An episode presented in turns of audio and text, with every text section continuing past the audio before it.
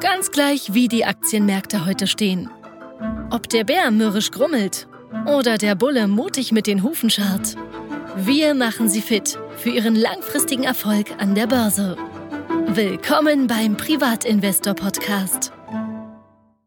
Meine Damen und Herren, herzlich willkommen zum Privatinvestor Podcast Nummer 20.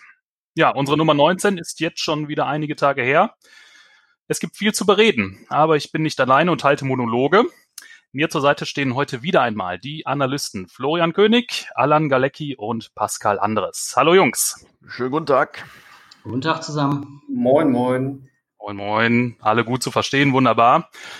Ja, wir vier wollen heute sprechen über die letzten Kurskorrekturen, über die Aufnahme von Delivery Hero in den DAX, über die Kapriolen im Dow Jones sowie über das Projekt Nord Stream 2 und die Auswirkungen für Gazprom. Und einige, eins freut mich besonders, wir haben eine interessante Sprachnachricht zu Sixt erhalten von einem Zuhörer. Sehr schön, das kann so weitergehen. Wir widmen uns dieser Sprachnachricht, ähm, ich denke, am Ende des heutigen Podcasts. Aber bevor wir heute richtig Fahrt aufnehmen, zunächst einmal unser obligatorischer Disclaimer. Alles, was Sie in diesem Podcast jemals hören werden, liebe Zuhörer, sind natürlich stets unsere eigenen höchst subjektiven Einschätzungen. Genau deshalb übernehmen wir keinerlei Haftung für Ihre Transaktionen an der Börse. Denken Sie immer daran, Geldanlage ist Chefsache, nämlich Ihre eigene. Ja, gut, Jungs, dann schauen wir doch mal zu Anfang ähm, einmal ganz allgemein auf die Märkte. Ähm, selbst die großen Tech-Giganten und auch manche Corona-Gewinner haben in den letzten Tagen ja doch etwas nachgegeben und haben Kursrutsche erlebt. Im Gegenzug stiegen dann aber auch einige Zykliker wieder an und auch so manche Automobiltitel konnte profitieren, was den eigenen Aktienkurs angeht. Ähm, ja, manche kleine Investoren dann da etwas zögerlicher, habe ich gelesen in den Börsennachrichten. Das kann ich jetzt nicht so genau beurteilen. Vielleicht habt ihr da genauere Zahlen. Ähm, aber was heißt, heißen die, allgemein, äh, die aktuellen Bewegungen am Markt denn so? Ist die Post-Corona-Party an der Börse jetzt schon wieder vorbei? Erleben wir ab sofort wieder härtere Zeiten an den Märkten? Und wie kann sich der Anleger auf die kommenden Monate vorbereiten? Wie seht ihr das Ganze? Also ist durchaus möglich, dass es jetzt ein bisschen turbulenter wird. Wir haben ja so ein paar Metriken, die wir uns regelmäßig anschauen. Und auch schon der BAFT-Indikator hat eigentlich eine rote Lampe schon seit zwei, drei Wochen ausgestrahlt. Und das heißt im Prinzip, dass die Weltmarktbewertung höher gestiegen ist als eigentlich die Weltwirtschaftsleistung und die noch vor Corona. Also das ist schon eine deutliche rote Lampe, die sich ausgestrahlt hat. Hm.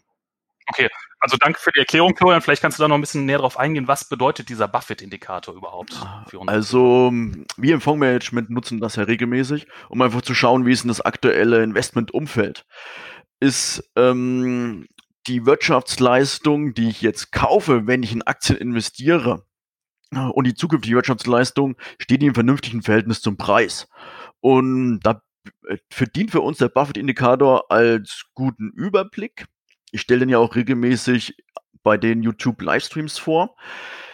Der zeigt im Prinzip die Weltwirtschaftsleistung in Milliarden US-Dollar. Das heißt also, alle Unternehmen, die dazu beisteuern, dass die Wirtschaft nach vorne kommt, dass da ein vernünftiger Betrag zustande kommt, ins Verhältnis zur Weltmarktbewertung.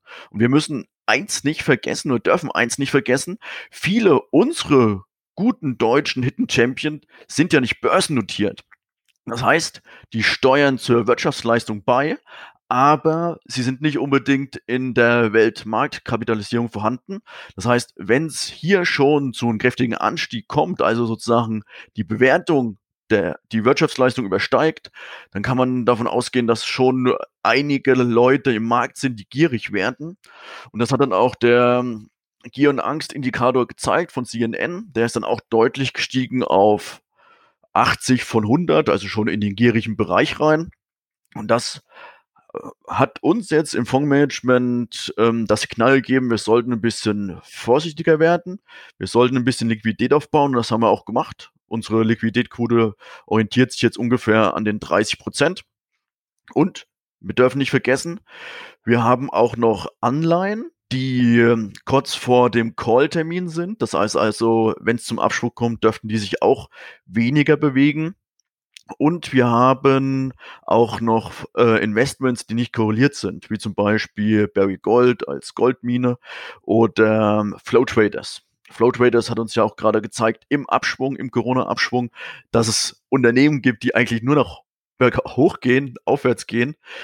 Ähm, das war schon sensationell. Und wenn es jetzt wieder zu einem kräftigen Abschwung kommt, ähm, gehen wir davon aus, dass wir mit der Aufstellung gut gerüstet sind, um dann auch Chancen zu nutzen, wenn die Preise wieder attraktiv sind. Jetzt bezogen auf den Buffett-Indikator, wenn die Marktbewertung deutlich unter der Wirtschaftsleistung liegt. Ja.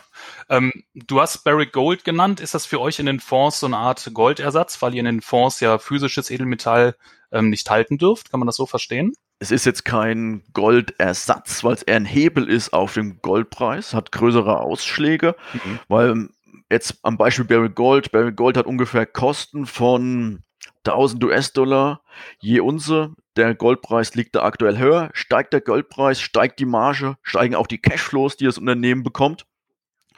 Und wenn es natürlich im Goldpreis eine Veränderung gibt und es kräftig runtergeht, sinkt die Marge, es kann die Marge auch ins Negative sinken und dann mhm. kann es durchaus dazu kommen. Dann wirkt der Hebel in die andere genau, Richtung. Ja. Dass der Hebel in die andere Richtung wirkt. Ähm, das heißt, es ist nicht vergleichbar mit physischem Gold. Es hat einfach okay. ähm, viel höhere Vol Volatilität und ist auch ähm, nicht so stabil oder auch nicht so berechenbar. Okay. Also das heißt, in den Fonds bereitet ihr euch schon noch auf etwas härtere Zeiten vor. Du hast auch die Cashquote genannt, die bewegt sich jetzt um die 30 Prozent, zumindest im August. Ähm, ist natürlich jetzt auf, wenn man es so hört, schon relativ hoch, diese Cashquote. Ähm, wie sollten vielleicht Privatanleger agieren, die jetzt nicht in euren Fonds investiert sind, sondern dann doch lieber auf Einzelaktien setzen und ja ihre Geldanlage eben in die eigenen Hände nehmen? Was können die vielleicht tun für die kommenden Zeiten? Wie können die sich vorbereiten? Habt ihr da ein paar Tipps? Kommt auch so ein bisschen auf die Einstellung des Privatanlegers an. Wenn er in der Lage ist, ähm, turbulente Phasen auszusitzen, dann kann er auch weiter ähm, mit 100% Investitionsquote fahren, beziehungsweise ähm, sollte dazu übergehen, vielleicht die Dividenden, die er vereinnahmt, nicht sofort zu reinvestieren. Außer es kommt jetzt in den nächsten mhm. Tagen zu einem Knick, wie wir es damals gesehen haben bei Corona, wo es halt innerhalb von vier, fünf Tagen mal 20 Prozent runtergeht. Dann ähm, ja, kann man im Prinzip das eigentlich auch schon wieder einsetzen, das Kapital, je nachdem, was man für Investments findet. Ähm, ja, man muss ja auch immer bedenken, äh, die ähm, Trading-Kosten sind natürlich auch immer hoch. Ähm, man kann ja nicht, als kleiner Privatanleger kann man ja gar nicht so schnell agieren, beziehungsweise ähm, hätte dann eben ja, Kosten, die einfach äh, ja nicht wirklich rational ja. wären, ne? wenn man einfach schnell verkauft, schnell wieder äh, verkauft, in solchen kurzen äh, Depressionsphasen, sage ich mal, wenn es mal kurz runtergeht, dann so schnell zu agieren, das wäre eigentlich auch Quatsch für so einen Privatanleger. Ne? Also der sollte schon noch langfristig ja. schauen äh, und dann auch ruhig mal eine kleine Delle mitnehmen ähm, und dann weiter positiv in die Zukunft. Genau, und er zahlt auch Steuern. Das darf man auch nicht vergessen. Dass viele ja. Privatanleger dann auch Steuern zahlen und ja, grob gesagt ist mehr oder weniger, wenn ich jetzt ähm, Gewinne realisiere, meine ganzen Abzüge, Gebühren, Steuern, das ist ja fast wie schon ein vernünftiger Knick am äh, Aktienmarkt. Ähm, das heißt, ähm, man muss da auch so ein bisschen die persönliche Einstellung berücksichtigen des Privatanlegers, aber man kann konservativer werden und man kann Unternehmen, wo man sich nicht so wohl fühlt, die vielleicht auf den ersten Blick nicht die tolle Bilanz haben oder ein Geschäftsmodell, was halt von der Regierung jetzt bestimmt wird, wie zum Beispiel die Luftfahrt oder andere ähm, Touristen und Touristik und Reiseunternehmen, die haben es ja einfach gar nicht selber in der Hand, sondern die sind ähm, beeinflusst von den Maßnahmen der Regierung und deswegen ist es schwer, da zu prognostizieren, wo die demnächst stehen. Und eventuell kann man da auch ein bisschen Risiko aus dem Portfolio nehmen. Wir, wir hatten ja auch öfters schon über ähm, nicht korrelierende Aktien äh, gesprochen und da fällt zum Beispiel die Tabakbranche noch äh, mit in den Bereich, ne, weil die hat äh, mit der Wirtschaft in dem Sinne kaum bis gar nichts zu tun. Ähm, politisches Verbot ist auch eher unwahrscheinlich, und dann gäbe es wahrscheinlich Aufstände. Ähm, die Nachfrage ist mehr oder weniger gesichert, die Dividenden sind hoch. Ähm, man, natürlich sollte das jetzt äh, keine Top-Position in der persönlichen Portfolioallokation äh, darstellen, aber als äh, Beimischung ist das sicherlich sinnvoll und denkbar. Ist so ein kleinerer, sicherer Hafen, den man sich einbauen kann ins Depot, ne, denke ich. Genau, da, da kann man Gibt es da noch andere Branchen, äh, die dir spontan einfallen, oder ist Tabakbranche, was die Krisenfestigkeit angeht, da schon ähm, eine kleine Ausnahme? Jetzt so ganz ähm, rudimentär gesagt, wir hatten ja jetzt äh, einmal das Cash aufgezählt, dann kann man natürlich auch noch äh, kurzfristige ähm, Staatsanleihen kaufen, die zum Beispiel noch bis drei Monate laufen, um Geld zu parken.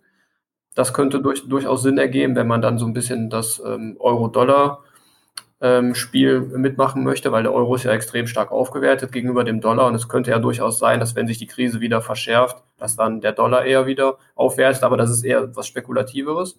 Ähm, dann haben wir natürlich Flow Traders und Barry Gold noch genannt. Wir haben aber auch noch die ähm, Zurose-Aktie in unseren Portfolien, die ist mittlerweile auch wieder ähm, stärker zurückgekommen.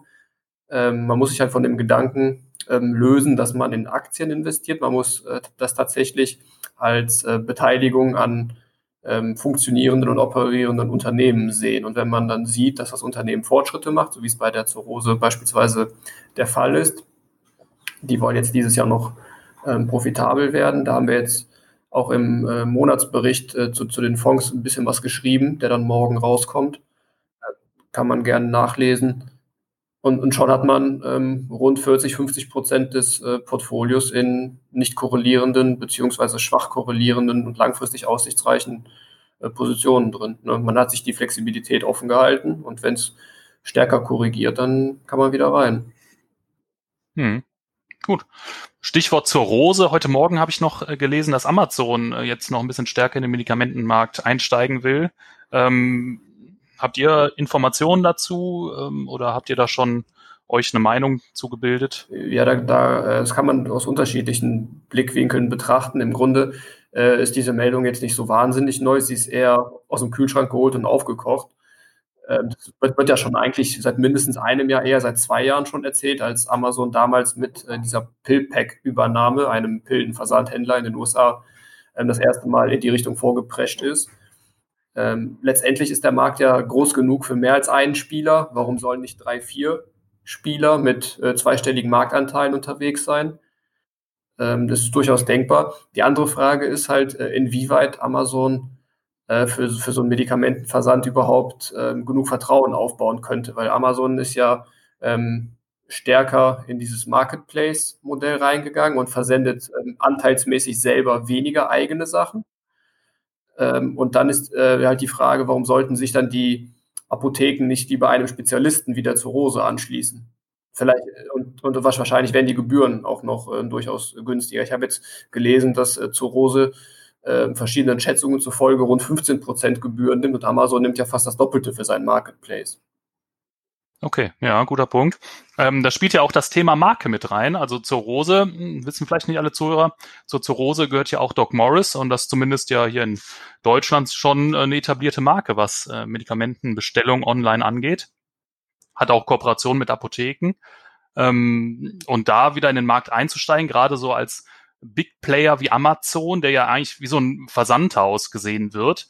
Da spielt ja Vertrauen eine ganz große Rolle, wenn es um äh, Medizin und Gesundheit geht ich kann mir gut vorstellen, da, dass da Doc Morris schon ähm, sich da so einen kleinen, oder zur Rose eben mit Doc Morris sich schon so einen kleinen Burggraben da erarbeitet hat.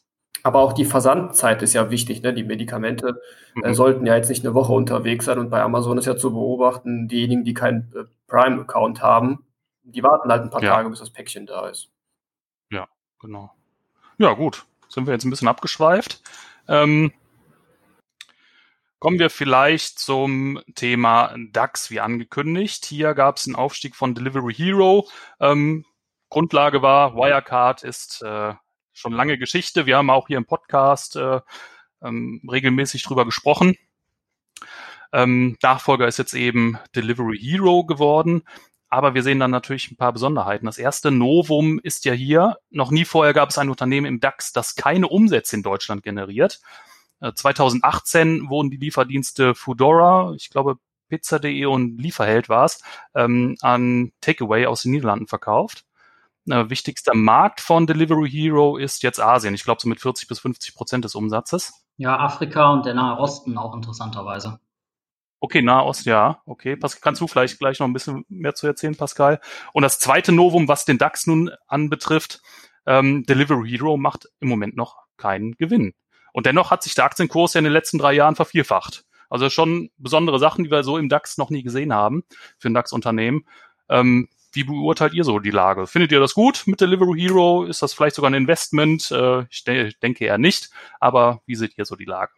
Ja, also Delivery Hero verfolgt natürlich Betreibern oder bei Lieferdiensten Waren. Und ähm, das ist interessanterweise aber trotzdem weltweit ein Wachstumsmarkt, weil die Menschen werden wohl immer fauler und wollen immer weniger aus dem Haus, sondern und wollen die Sachen immer mehr nach Hause geliefert bekommen.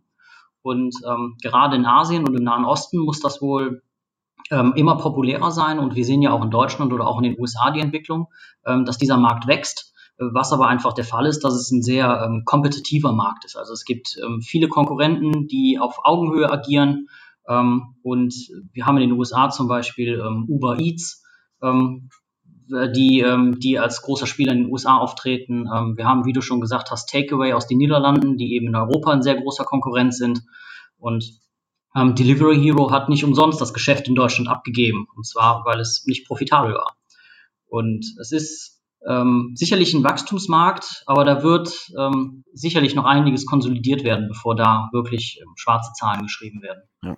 Also ich, ich finde das selber auch sehr spannend, weil ähm, wann beauftragt man so Lieferservice? Also eigentlich, wenn man Hunger hat und in dem Moment ähm, guckt man nicht mehr nach rechts und links und macht keine großartigen Preisvergleiche mehr, sondern ich möchte jetzt Burger von X und dann muss ich im Prinzip der erste Ansprechpartner sein. Das heißt also, die Unternehmen müssen auch viel investieren in ihre Marke, in ihren Markenwert.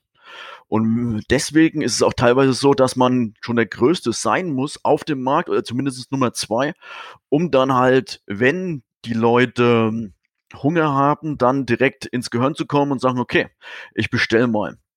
Deswegen haben die teilweise auch dann noch mit Fernsehwerbung gearbeitet und und und, um halt eine starke Marke aufzubauen. Aber, aber insgesamt zum Geschäftsmodell muss man sagen, ich bin so teilweise gefangen. Also ich bin ein wiederkehrender Kunde. Ich mache das eigentlich ganz gerne da. Ähm, von meinen Lieblingsrestaurants über Lieferando zu bestellen.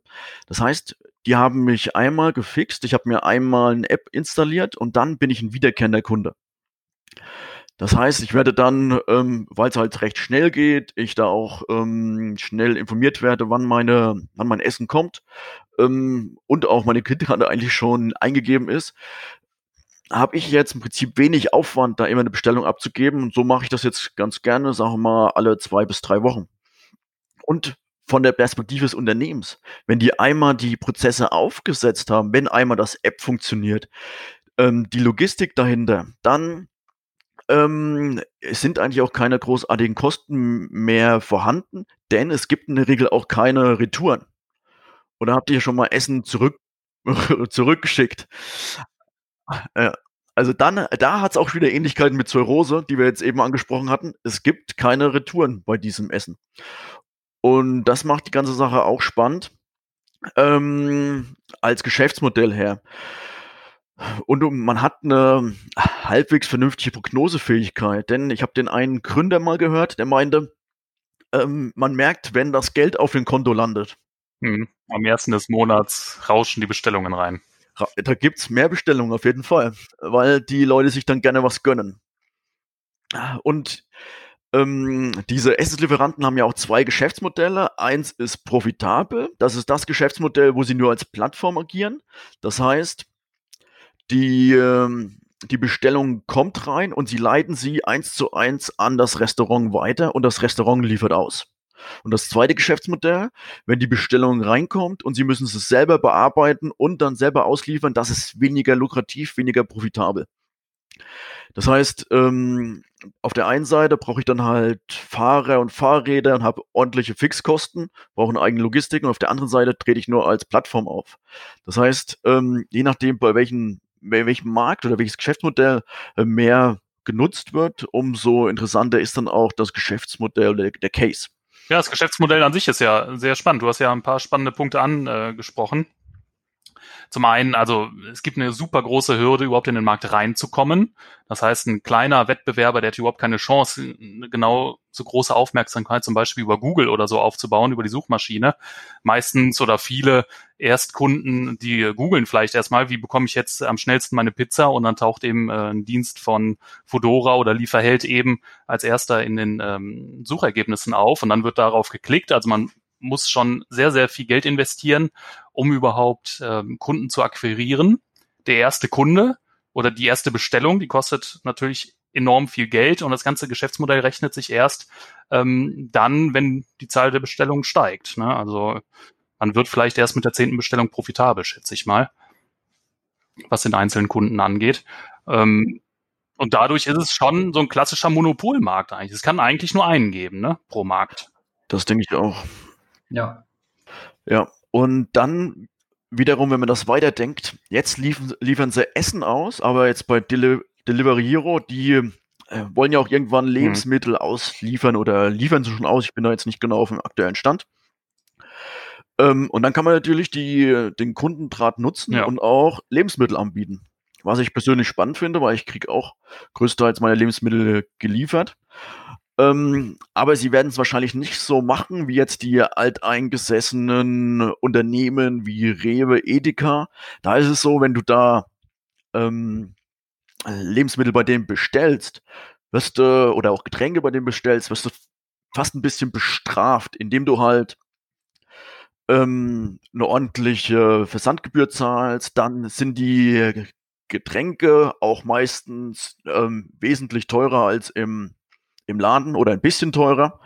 Das heißt, da ist immer so eine gewisse Bestrafung dabei, aber das Geschäftsmodell, das denkt wahrscheinlich sehr innovativ, sehr auf die Onli auf Online-Business ausgerechnet und die sagen sich halt, wenn ich vernünftig Skaleneffekte habe und diese nutzen kann, dann kann ich das auch ähm, typisch für Online halt auch zu niedrigem Preis anbieten. Das ist vielleicht auch denkbar bei dem Unternehmen. Äh, zu den, zu den Kosten würde ich gerne noch was sagen bei den Lieferdiensten, im speziellen Rewe. Also ähm, wir bestellen ähm, privat äh, auch ein, zweimal im Monat bei Rewe und äh, bei uns sind die Versandkosten jetzt weggefallen. Interessanterweise, ähm, da stand in Ihrer Region, ist der Versand jetzt kostenlos. Das heißt, äh, wenn sich da eine gewisse ähm, Menge an Kunden äh, ansammelt, und ähm, die Fahrten dann in dem Sinne lukrativer werden, beziehungsweise die Fahrtkosten auf ähm, eine größere Anzahl an Bestellungen verteilt werden, dann kann man da schon gegensteuern. Und ähm, der andere Aspekt ist, ähm, Rewe ist ja auch extrem stark äh, in diesem, ähm, ja, mit diesen Rabattcoupons äh, unterwegs. Da will ich jetzt äh, bewusst keine Namen nennen, aber da kann man halt auch ein bisschen gegensteuern. Und ähm, man sollte auch die Zeitersparnis, die man hat, gegenrechnen. Das ist jetzt natürlich schwer, das unmittelbar in Euro äh, zu tun, aber äh, zehn Minuten am Tablet mal was bestellt, ist äh, deutlich komfortabler, beziehungsweise ähm, bringt halt den Gewinn der Zeitersparnis im Gegensatz dazu, wenn man für eine Stunde äh, losfährt und dann im Supermarkt erstmal rumläuft, alles einsammelt, an der Kasse steht, ne, ins, ins Auto einlädt, wieder nach Hause kommt. Ja. Und das dann auch alles schleppt. Also die Zeitersparnis ist wirklich ein riesen Pluspunkt. Das kann man wenn wir einmal bei diesen Online-Diensten sind, gibt es ja auch so Online-Dienste wie Durstexpress oder Flaschenpost, wo man dann Getränke innerhalb von zwei Stunden oder so bestellen kann. Das ist auch ein spannendes Geschäftsmodell, aber müssen sich vorstellen, wenn die eine Lieferung garantieren innerhalb von zwei Stunden, müssen die schon einige Fahrer vorhalten und die ganze Logistik muss dann stimmen und es muss auch gut prognostizierbar sein. Das ist, glaube ich, ein Wahnsinnsaufwand, um da vernünftige Kapazitäten vorhalten mhm. zu können. Ja, gut. Also Delivery Hero kann man so vielleicht festhalten, hat auf jeden Fall ein spannendes Geschäftsmodell. Das Unternehmen ist durchaus interessant, aber ich denke für Anleger jetzt erstmal ähm, noch nicht wirklich ein Investment wert. Äh, dafür müssen dann erstmal langfristig konstant gute Zahlen geliefert werden und nicht nur eben, ja, Wachstum muss jetzt erstmal abgeschlossen werden und dann muss eben auch profitabel gearbeitet werden. Gut, äh, blicken wir vielleicht mal in die USA zum Dow Jones. Da gab es ja auch ein paar Kapriolen, äh, sage ich mal. Da kam auf jeden Fall vieles in Bewegung. Der Aktiensplit von Apple ähm, hatte einiges durcheinander gebracht im Dow Jones und letztendlich ähm, ist unter anderem Salesforce oder hat Salesforce den Weg dann in den Index gefunden. Und man muss ja sagen, dass der Dow Jones hier schon einige Besonderheiten bietet, äh, weshalb dieser Aktiensplit von Apple dann auch eben für die entsprechende Verwirrung gesorgt hat. Punkt eins, ähm, ja, einige Schwergewichte der, der US-Wirtschaft fehlen da einfach.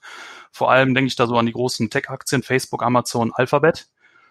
Ähm, zweitens, der Dow Jones ist ja kein Performance-Index, sondern ein Kursindex. Deshalb fehlen ja auch, oder die Dividenden werden da gar nicht in die Rechnung mit eingeschlossen, äh, spielen da überhaupt keine Rolle bei der Gewichtung der Aktien. Und Punkt drei ist vielleicht am wichtigsten mit Blick auf diesen Aktiensplit von Apple. Ähm, es zählt letztendlich nicht die Marktkapitalisierung, sondern der Kurs einer Aktie. Ne? Wenn wir jetzt das Beispiel Apple uns angucken, ähm, durch den Aktiensplit sank der Kurs ja um gut 75 Prozent. Apple rutschte dann prompt auf Platz 18 von insgesamt 30 Unternehmen in diesem Index. Und andere Unternehmen ähm, wurden dann entsprechend höher gewichtet. Und das, obwohl der gesamte Unternehmenswert von Apple sich ja überhaupt nicht verändert hat. Also ich finde das ziemlich absurd. Ähm, Habe ich das erstmal soweit richtig erläutert? Wäre die Frage. Das hast, du, das hast du richtig erläutert. Ich kann das Ganze noch ein bisschen auf die Spitze treiben. Ja, gerne. Wenn Apple, wenn Apple sich jetzt entschieden hätte, im Verhältnis 1 zu 20 oder so zu splitten, dann wären die aus dem DAO sogar rausgeflogen.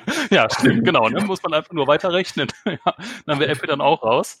Ähm, jeden, jedenfalls äh, im Dow Jones äh, für unsere Zuhörer ganz kurz die Aktie, die den höchsten Preis je Aktie hat, völlig egal, was sie macht, aus welcher Branche sie kommt, wie viele Aktien im Umlauf sind, wie hoch die Marktkapitalisierung ist, hat das höchste Gewicht. Das heißt, ähm, vor der ähm, großen Korrektur am Jahresanfang war ja Boeing noch ähm, ziemlich hoch. Ne, und äh, das Unternehmen war zeitweise am stärksten gewichtet. Und dann kam halt der Absturz. Ähm, viele Old Economy Unternehmen sind auch unten geblieben oder zumindest nur ein bisschen hochgekommen während die Tech-Werte, also vor allem die paar großen, ähm, sind halt extrem wieder nach oben gestiegen, hatten auch neue Allzeithochs erreicht und Apple war halt eine dieser Aktien und plötzlich ähm, hatten die ein äh, zweistelliges Gewicht im Dow Jones als einer von 30 Titeln, ne, was so, ähm, also klar, man kann schon sagen, als von der Marktkapitalisierung, äh, die ja jetzt hier nicht wichtig war, größtes Unternehmen, kann man da schon ein ähm, höheres Gewicht zusprechen, aber das äh, Verhältnis war halt so ein bisschen aus dem Ruder gelaufen. Und dann hat Apple sich halt für den Split entschieden, der für sich betrachtet eigentlich ein Non-Event ist, weil eigentlich passiert da nichts, außer dass da zwei Zahlen ausgetauscht werden. Ähm, und dann ist Apple plötzlich auf 2, irgendwas Prozent runtergekommen in der Gewichtung. Und äh, das hat auch dazu geführt, dass ein, ähm, unter anderem, also insgesamt sind ja drei äh, Unternehmen aus dem DAO rausgenommen worden, drei neue kamen rein, unter anderem kam ja Salesforce rein, um ähm, diese ähm, ja, diese neue Struktur mit Tech-Werten ein bisschen stärker aufrechtzuerhalten. Und deswegen ist mit dieser, eigentlich aus einem Non-Event ist einiges ins Rutschen gekommen. Und was auch noch äh, besonders ähm, aufgefallen ist, ähm, viele ähm, ja, Tr Trader oder Investoren, aber vor allem Trader, die noch ähm, ziemlich grün hinter, hinter, den Ohren sind und ähm, in dieser Euphoriewelle aufgesprungen waren, die hatten jetzt plötzlich gedacht, dass sie irgendwie Aktiendividenden bekommen von Apple und auch von Tesla. Ähm, also im, im, im Rahmen dieses Aktiensplits, aber das ist ja gar nicht der Fall gewesen. Und jetzt ähm, haben die dann festgestellt, dass der Kurs unten war. Ähm, man hat, hat ja auch gesehen, an dem Tag, an dem der Split umgesetzt wurde, stand ja in den ganzen Tickern, dass die Aktien 70 Prozent im Minus sind. Und das kann auch sein, dass dann Leute, die das überhaupt nicht verstanden haben, hier total in Panik geraten sind und dass das einer der Gründe war, äh, warum sich einiges in Bewegung gesetzt hat. Das wird jetzt nicht entscheidend gewesen sein, aber das zeigt einfach nur, äh, also wie, wie verrückt das Umfeld überhaupt war jetzt aktuell. Das heißt aber nicht, dass man sich dem Kursverfall entziehen kann. Ne? Da muss man einfach nur den Mechanismus verstanden haben und äh, das Unternehmen auf operativer Ebene bewerten und nicht anhand von irgendwelchen Aktiensplits, Gewichtungen oder anderen Hokuspokus. Ja. ja, Fundamentalanalyse zählte einfach. Ne? Genau.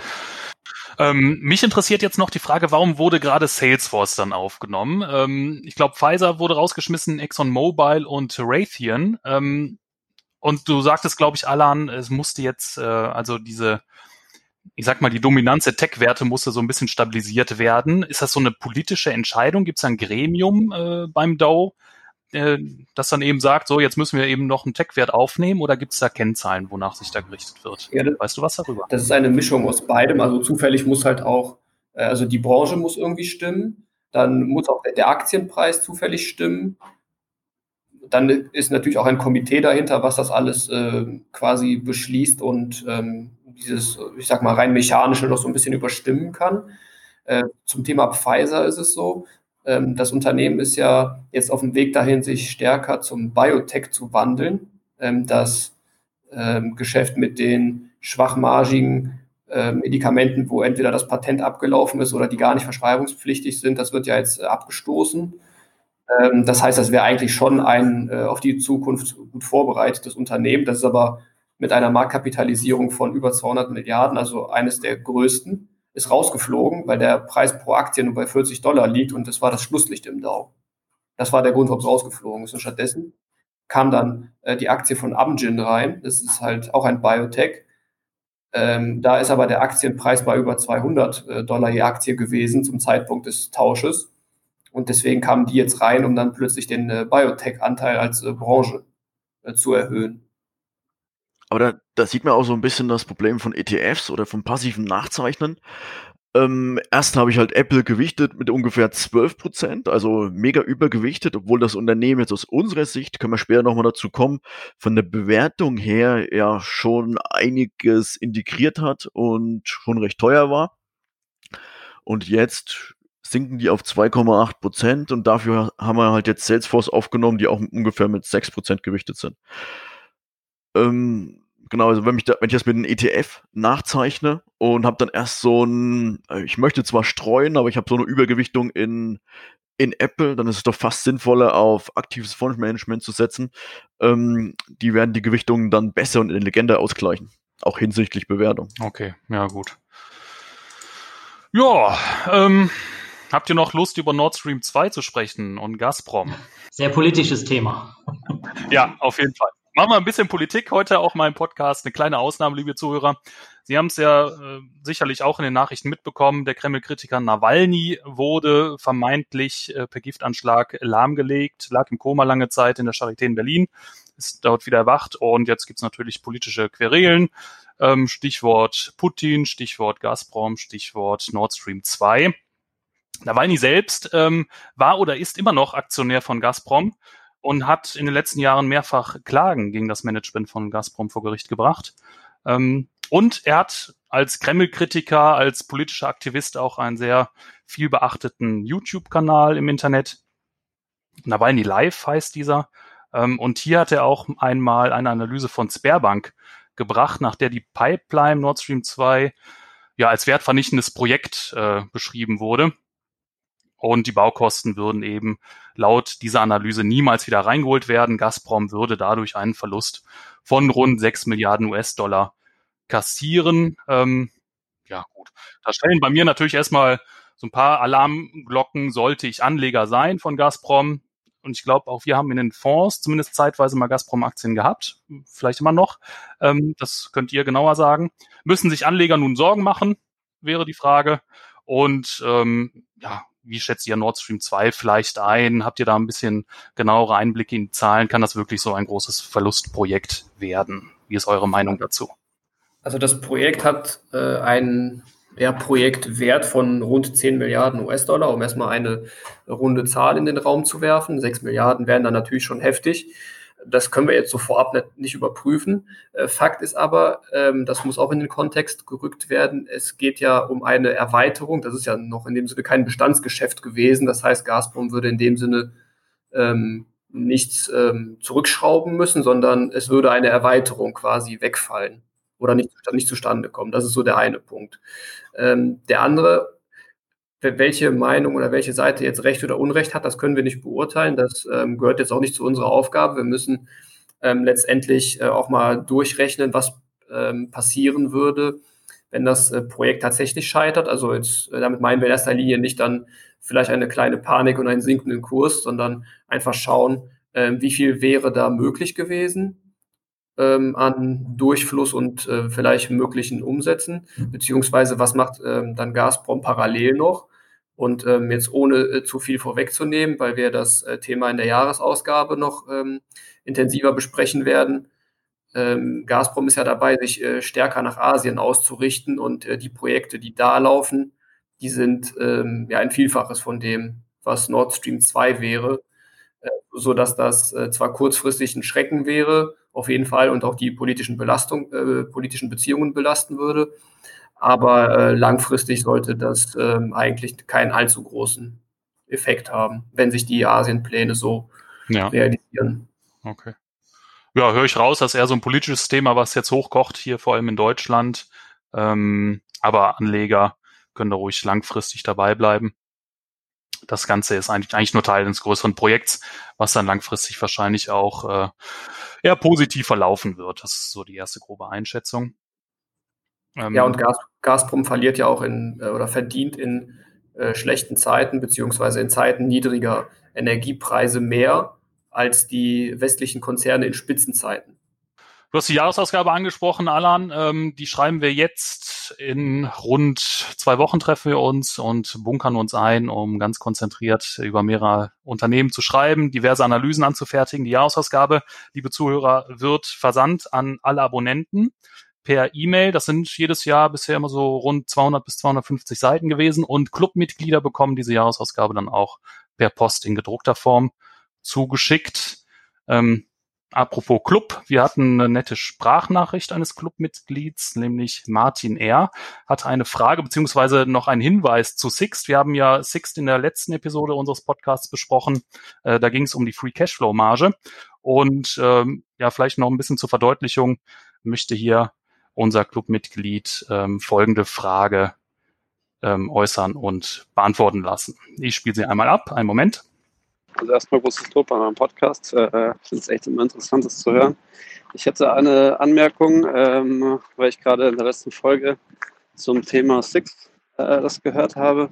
Und zwar ähm, sprecht ihr davon, dass Sixt eigentlich eine bessere äh, Cashflow-Marge hat als die sozusagen dargestellt, ähm, weil Anschaffungen über die Flotte direkt als äh, CAPEX sozusagen gewertet werden oder beziehungsweise direkt äh, in die G&V, schätze ich mal, eingebucht werden. Ähm, und dass das von daher sozusagen eigentlich ihre Cashflow-Marge erhöhen würde. Ähm, ich weiß nicht, von welchem Cashflow ihr redet. Im Free Cashflow ist es ja so, äh, dass die Abschreibungen sowieso wieder drauf kommen und das CAPEX abgezogen wird. Von daher sollte eigentlich äh, ob jetzt Six das Ganze äh, in der G&V über Abschreibungen erfasst oder direkt als Einmalaufwand. Ähm, eigentlich sollte das für die Free Cashflow-Marge am Ende wieder egal sein. Gut, falls ich mich doch täusche, tut es mir leid. Aber ansonsten könnt ihr das vielleicht nochmal aufklären. Danke, ciao. Ganz grundlegend gesagt, äh, die Frage, wie kommen wir vom Nettogewinn zum operativen Cashflow auf äh, vereinfachter Ebene. Wir addieren quasi alle nicht zahlungswirksamen ähm, Ereignisse, sage ich jetzt mal. Da gehören Abschreibungen dazu, ähm, da gehören ähm, da gehören Rückstellungen dazu, da gehören auch Aktienoptionen dazu, wobei die letzte Position äh, wir ein bisschen kritischer sehen. Ähm, warum sind diese ähm, Posten nicht zahlungswirksam? Im Falle von Rückstellungen ist das ja so, dass Geld quasi ähm, gedanklich eingeplant wird für ein möglicherweise oder wahrscheinlich anstehendes Ereignis, aber es fließt noch nicht ab. Das würde erst, wenn es abfließt, tatsächlich dann äh, abgezogen werden. Und bei den Abschreibungen ist das so, dass das Geld schon ausgegeben wurde, beispielsweise für die Anschaffung einer Maschine oder bei Sixt im Falle von äh, Autos für den Fuhrpark. Und äh, die Autos werden dann im weiteren Verlauf im Wert gemindert, weil sie natürlich älter werden, weil sie, weil der Kilometerstand hochgeht, weil sie vielleicht den einen oder anderen kleineren äh, Lackschaden ähm, mit sich nehmen und die Autos ähm, sinken dann entsprechend im Wiederverkaufswert. Das wird dann ähm, quasi äh, korrigiert. Und wenn wir diese Posten alle aufaddieren, dann kommen wir zum operativen Cashflow, woraus auch schon Steuern äh, gezahlt sind, woraus auch schon Zinsen gezahlt sind natürlich. Und dann kommt der äh, Posten CapEx dazu, also die äh, quasi echten abfließenden Ausgaben äh, für Investitionen. Da haben wir vereinfacht gesagt, einerseits Erhaltungsinvestitionen, um den aktuellen Stand des ähm, Geschäfts so aufrechterhalten zu können. Und auf der anderen Seite Investitionen in die Zukunft für den Ausbau, wofür auch immer. Und wenn wir diese Ausgaben für die Investitionen abziehen vom operativen Cashflow, dann kommen wir zum freien oder Free Cashflow, der dann für weitere äh, Zwecke zur Verfügung steht. Genau. Also ähm, grob gesagt, glaube ich, bei der ersten Frage, die wir im letzten Podcast beantwortet haben, ging es um den operativen Cashflow. Und wie der Fragesteller diesmal sagt, beim Free Cashflow ist das eh schon abgezogen.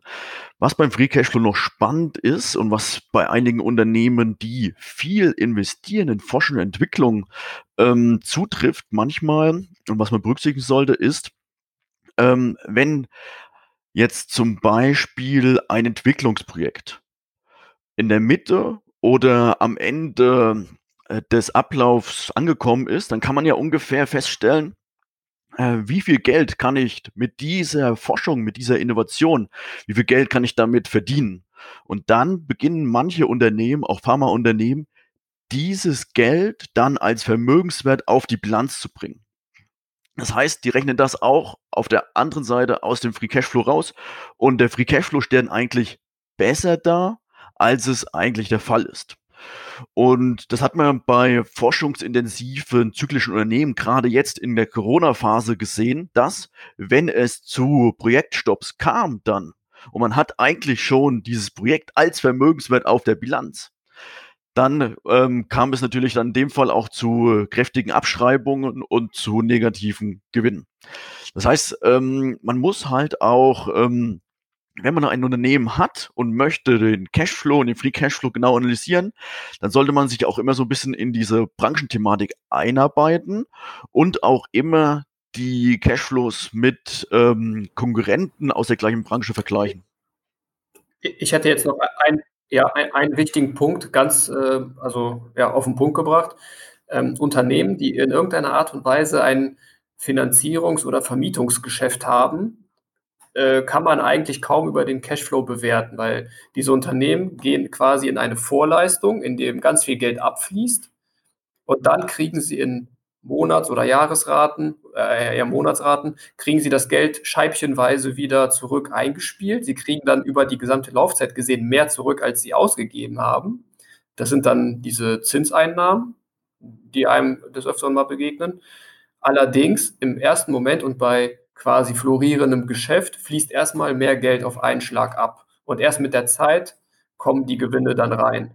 Das ist besonders auffällig auch bei Banken oder auch bei den Autoherstellern, die ein Finanzierungsgeschäft haben. Dort sieht in guten Zeiten der Cashflow immer katastrophal aus. Und in der Krise haben die plötzlich einen extrem dicken Cashflow-Überschuss, weil dann das Neugeschäft wegbricht, aber die ähm, Raten für, für, die, für die alten Kredite, die laufen dann weiter rein. Deswegen überall, wo irgendwas äh, ausgeliehen wird, wo Mieteinnahmen da sind, sehr vorsichtig mit dem Cashflow sein. Na gut, danke für die Klärung. Ich denke, das war schon sehr verständlich.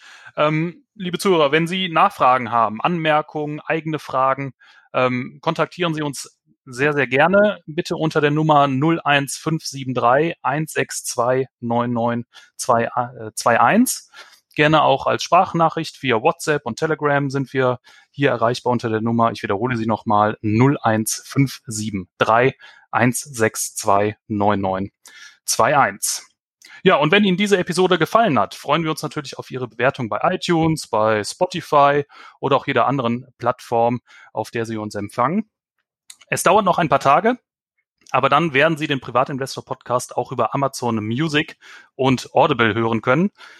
Ja, die technische Umsetzung, die benötigt leider noch ein bisschen Arbeit und auch Amazon lässt sich gerade etwas Zeit, aber ich bin guten Mutes, dass wir das bald bewerkstelligen können, dass das Ganze dann auch läuft. Ja, für heute war es das, denke ich. Ähm, ich bedanke mich für Ihre Aufmerksamkeit, liebe Zuhörer. Ich wünsche Ihnen alles Gute. Euch natürlich auch, Florian, Alan und Pascal. Bis bald. Tschüss. Servus. Bis demnächst. Bis zum nächsten Mal.